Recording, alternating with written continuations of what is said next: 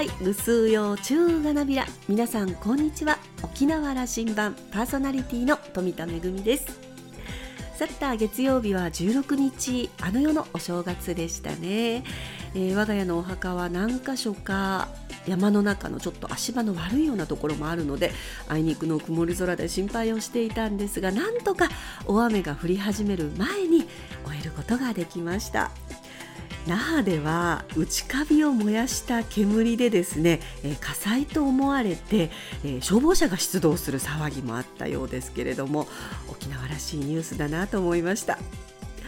新正月旧正月そしてあの世のお正月も明けました。今年も1年いい年にしていきたいですね。さあ沖縄羅針盤今日も5時までお届けいたします。どうぞお付き合いください。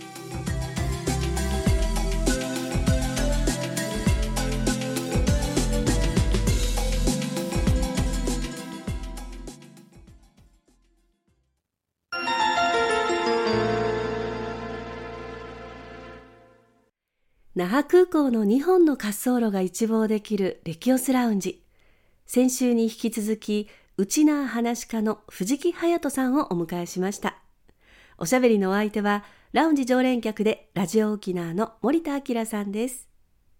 藤木さんは1961年生まれ沖縄市旧小座市のご出身です。沖縄県立小座高校卒業後芸能の世界に興味を持っていた藤木さんは1985年に松竹歌劇団に入団。翌年1986年に林ンバンドに加入。お笑いと歌の世界を経験し、1992年には県産映画パイナップルツアーズに出演しました。その後、立川志の輔師匠に師事し、落語と沖縄をつなぐ活動が始まります。ラジオ沖縄では藤木隼人のガジュマルラジオ、藤木隼人の大和でウチナータイムに出演し人気を博しました。NHK 朝の連続テレビ小説には2001年のチュラさん、そして昨年のちむどんどんに出演。沖縄言葉の指導も担当し、忙しい一年を過ごしたようです。今週は藤木さんの人との出会い、そして歩みがわかるお話です。それではどうぞ。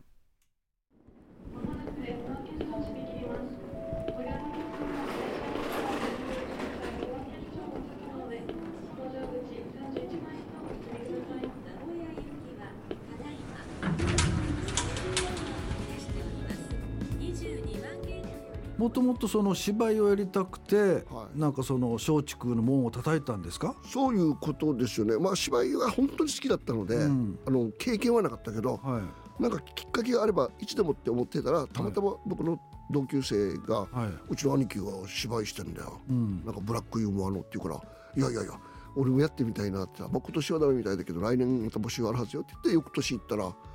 たまたまそれがえー、玉木充という師匠だったっていうこと座長。はい。それは偶然ですけど彼も熊本マリスト学園中退だったし、はいはいはい、僕も中退組で。鈴木さんもね熊本マリスト行ってらっしゃったから、はい、で僕の兄貴もそうなんですけど玉木充さんは俺を見て兄貴とも勘違いしたらしくて、うん、俺は逆に先輩って言ったら僕はいや君が先輩ってみたいなこんな感じでこうやりながら結局あのー通過になっていきましてね。あとはまあ楽器屋吉光と玉木光の右手左手みたいな助さん格さんみたいな活動をしてましたね。25ぐらいか5からスタートですね。45か。らスタートですね。はいはい、うん、で実際その芝居やコントをやってそのどうでした？その感触というかいやもうとても楽しく、うん、あのやったしそこで僕は実はあのほとんど沖縄の方言らしきは喋ってなかったんですけど、はい、そこで方言をね急激に覚えていくんですよ。でリンケンバンドに入るじゃないですか、はいはい、リンケンバンドはほぼ100%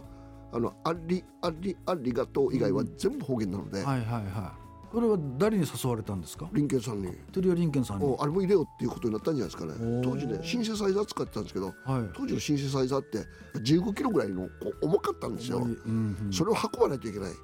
運ぶ車がないなと思ったら僕はワンボックスの経営を持っていたのであれ車持ってるから仲間にいるよっていうことだったんじゃないかな。なるほど。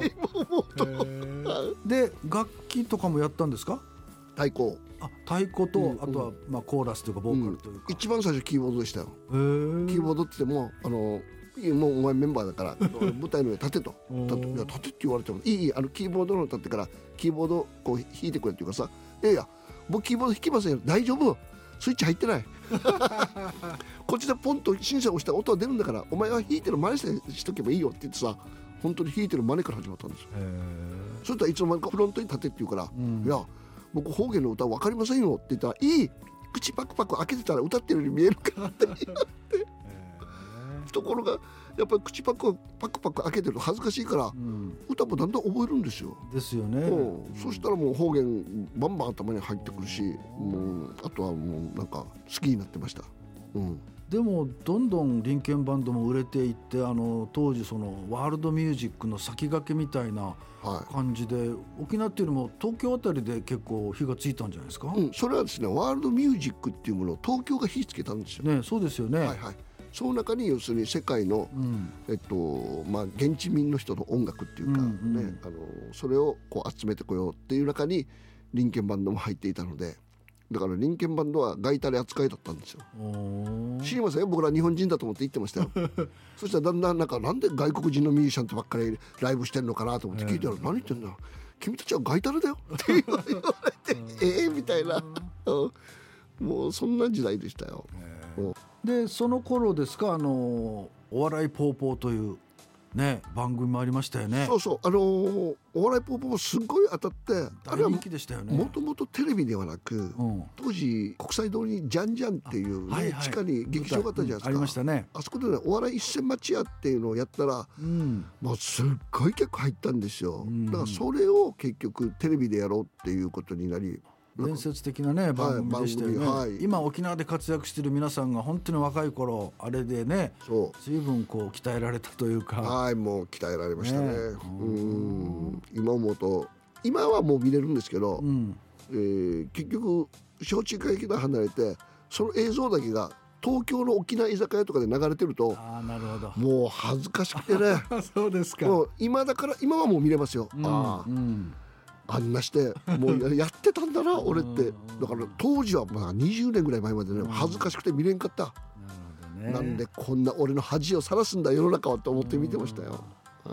でしばらくはまあ松竹にも加入してるし林県にも加入、はい、バンドにも、はい、でもまあいずれやっぱどっちか一つになってそれは両方とも忙しくなったから、終わったりして、うん、もうスケジュールがね合わなくなってもう痛み分けしようっていう話になったんですよ。それでえー、焼酎怪奇団を作った玉木光は師匠は、えー、焼酎怪奇団に残り僕と垣谷義光は林ンバンドに吸収されたみたいな。なるほどね、はい。はい、まあそんな中あの映画「パイナップルツアーズ」とかもね、はいはい。ありましたよね。沖縄で撮影されて、なんか去年はあのちょっとリメイクというかリマスター版。ねリマスター版で、はい、上映会もありましたもんね、はい。はい、そうしたらこの映画見たんですけど、東京の舞台挨拶にも行って、これがね全然古くないんですよ。いや何が言いたいかっていうと、うん、そのぐらいはちゃめちゃだったんだと思う。うん、これ富田恵ちゃんも出てました？出てる。ね出てる。だからしんちゃんも出てるし、ね、そうですよね、はい、あのあれも出てますよ。八重山の歌者で荒雪と。あ雪と。お雪と主人公だったと思うんですけどね。うんもうね出てるんですよ。若いメンバーでね、本当にこう意欲的に作って、ねそういう時代でしたね。そういう時代でしたね、金はなかったけど 物事は前に進むみたいな、はい、であのプロフィール拝見してると93年頃林ンバンドから独立して、はい、立川志の輔さんにまあ指示をしてそうなんですよ。というふうになってますけどこれ志の輔さんとの出会いは？やっぱりジャンジャンですね。沖縄のジャンジャン。はいはい、はいはい、あのー、当時僕そろそろ林ンバンド抜けて、うん、また芝居の世界に戻りたいとずっと思っていたので、うん、えー、きっかけを探してたんですよ。はいはい。うん、そしたら師匠に出会って、うん、師匠の落語を見た時に、はい、もう本当に大浜で頭打たれたぐらいな衝撃でなるほど。いやこれは面白いと思ってですね、うん、もう落語の世界行こうって決めたんですよ。そうですか。それでも林ンバンドを辞めるって言って、えー、それからはもう、えー、本当はね弟子になりに行ったのに30を超えて弟子になったやつはいないって言われてでももう一つ言葉があるんですよ、うん、お前みたいな馬の骨はいくらでもいるから自由に出入りしていいから、うん、ホロホロしていろって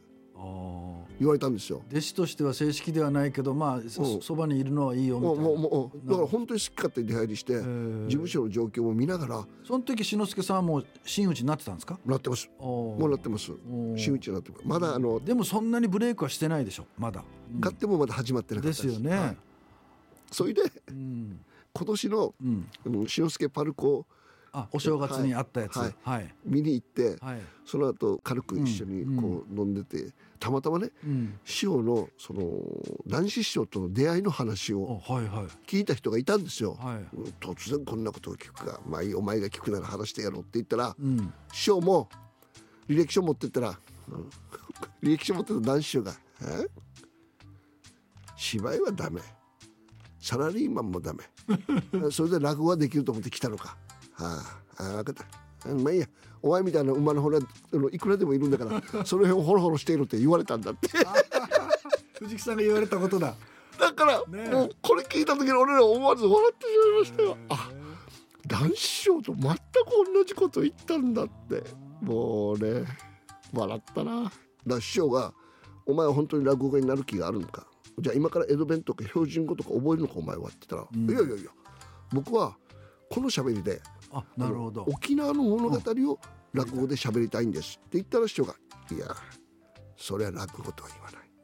って言われました。なるほど、うん、それでまあお前みたいな馬の骨になるんですけど。でも今考えると正解ですね、はい、結局それで藤木さんは藤木さんのその独自のやっぱりね、はい、和芸というのを極めていくわけですもんね、はい、で師匠ももう今それは認めているし。だから朝ドラが決まって師匠に報告行ったら師匠が本当に「いやまさかお前がこのしゃべりで、うん、東京で仕事を捕まえるとはもう想像もできなかった。奇跡だって。あそうですか。言ったのも覚えてますよ、えー、うん、まあでも藤木さんにとって志の輔さんとの出会いは大きかったでしょ？いや大きいですよ、ね、いやもう励みになるしとにかくねもう今上り詰めているので。ですよね。もう上り詰めているのでやっぱそばで見ていても、あまりにもこう高い目標ですけど、うん、まあ目標があんだけ高ければねはいジャンプの違いもあるかなみたいな。であの1998年でしたかあの富田恵さんと2人でね、はい、藤木隼人のガジマルラジオというね毎週土曜日の生放送のレギュラーも、やってましたよね。担当していただいてね。楽しくさせていただきましたね、結構いろんなとこから放送したり楽しい番組でしたよね、そうですね。それをこうしながら僕は当時は一人ゆるたく芝居って言って、うんうん、講座には座ってませんでしたけど紛争してその人になりきって一人芝居をずっと沖縄と東京とこう行き来しながらやってたんですよね。あの南東妄想見聞録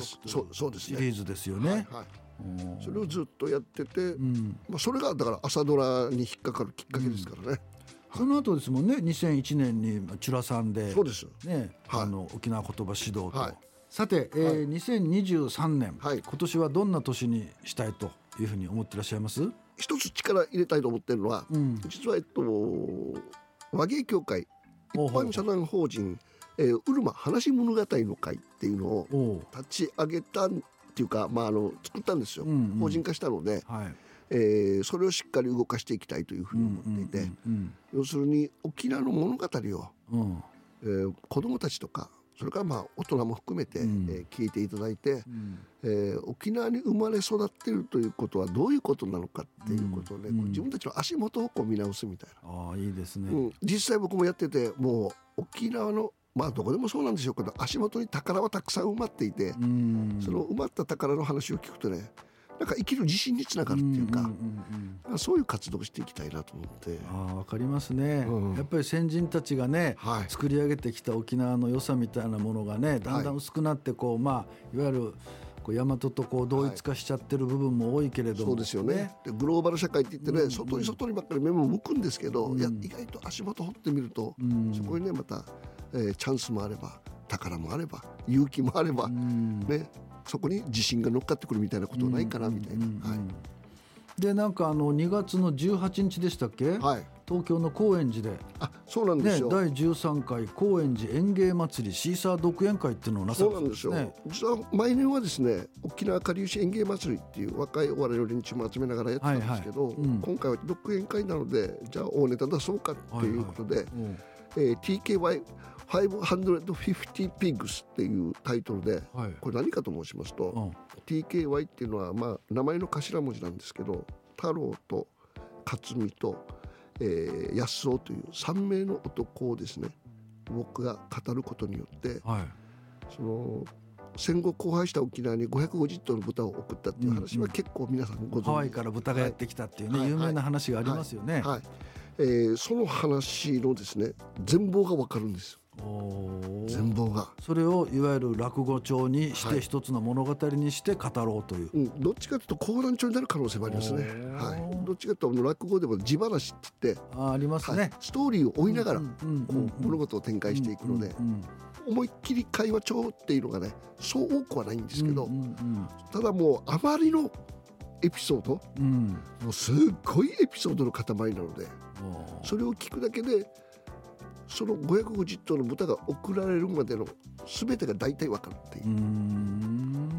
そんな話ですね。えー、創作落語とでも言うんですか、ね、まあそうですね、うん、創作話ですね。創作話ね、はいはい、TKY550 550ピッグス、はい、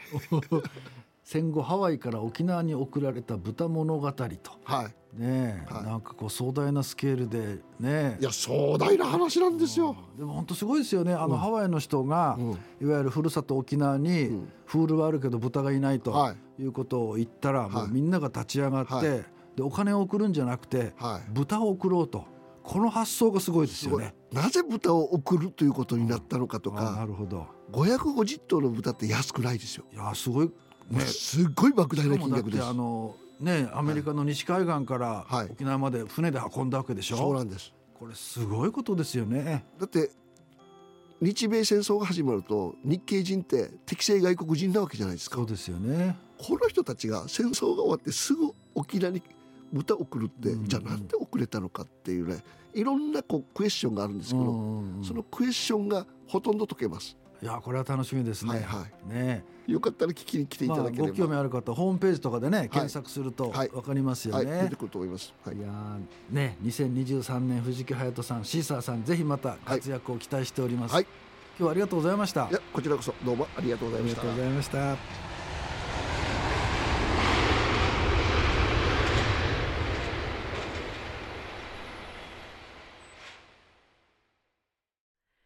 今日は藤木さんの歩み松竹歌劇団林ンバンドそして和芸の世界へとお話を伺ってきましたけれどもこの世界に興味があるこういうことをやってみたいと思った時にまあ本当にこう実行していく力ぐんぐんと前に進んでいく藤木さんの力強さを感じました。お話に出ていた藤木さんの独演会シーサー独演会は今度の土曜日2月の18日土曜日、東京高円寺にありますザ・高円寺で行われます。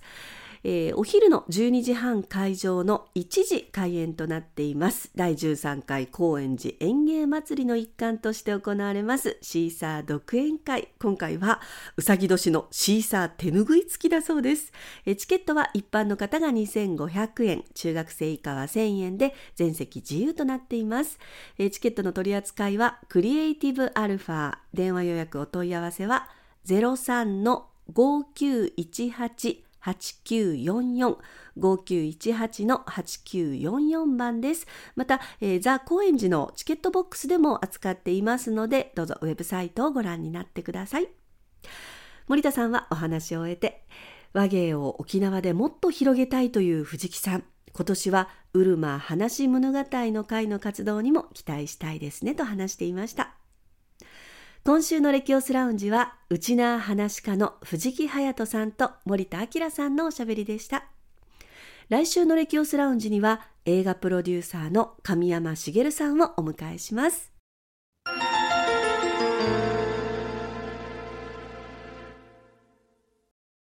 めぐみのあしゃぎだよりのコーナーです。先日行われました北前船寄港地フォーラム in 沖縄のご報告です。江戸時代から明治時代に北海道から九州を結ぶ物流ネットワークを形成した北前船の寄港地だった地域を中心に、連携や交流による活性化を図るこのフォーラム、今回で32回目を迎えまして沖縄での初開催となりました。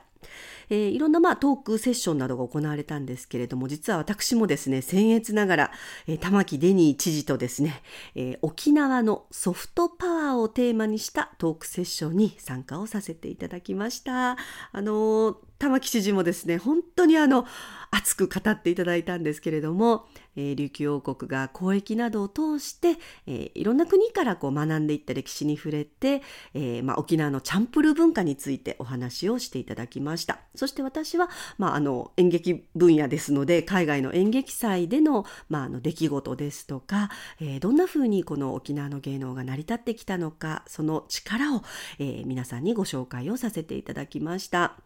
えー、まあ、その他にもですね、えー、食文化ですとかそれから工芸、まあ、どんな分野であってもやっぱり交流から生まれるものですよね、えー、県外からお越しの多くのゲストの皆さんに、え前夜祭では、え富田の演出による沖縄の伝統芸能もご覧いただきました、えー、空手小武道や琉球舞踊そして獅子舞や棒術などなど、えー、多くの皆さんにご堪能いただきましていろんな方からですね今度機会があったらうちでもやってちょうだいという あのお褒めの言葉をいただいたのがとっても嬉しかったです。コロナ禍を経てこうしてやはり人と人とが実際に会って交流できる場が増えてきたこと本当に嬉しく思います。めぐみのあしゃぎだよりのコーナーでした。